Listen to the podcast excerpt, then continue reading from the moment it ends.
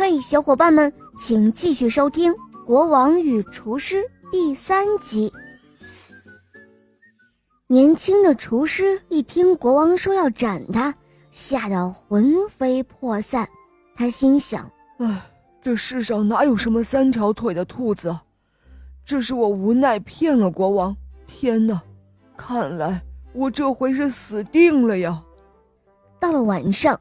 年轻的厨师连饭都没有吃，他躺在床上瑟瑟发抖。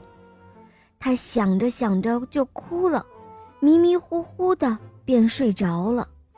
在梦里，他梦到山坡上到处都是乱跑乱跳的野兔，全都是清一色的三条腿的，还梦到国王带了一群随从来到山坡上打猎。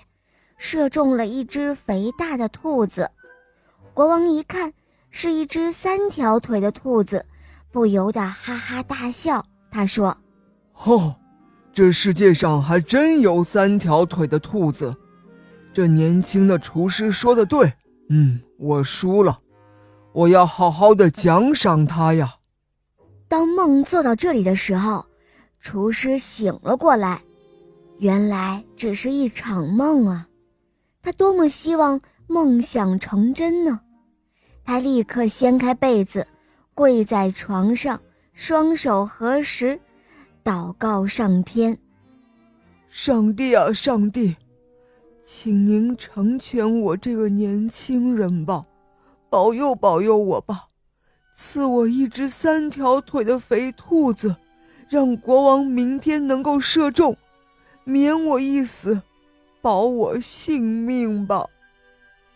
第二天一大早，国王骑着马，背着弓，持着剑，在一群随从的陪护下，又来到了原先那座山上打猎。年轻的厨师在前面带路，他提心吊胆的在幻想着，又在心里祈祷着：“上帝啊，上帝！”赐我一只三条腿的兔子吧，救救我这个年轻人的性命吧！就在年轻的厨师异想天开那一刹那，突然，从草丛里窜出了一只肥大的灰白兔子。国王立刻瞄向了兔子，放箭，一下就射中了那只大肥兔子。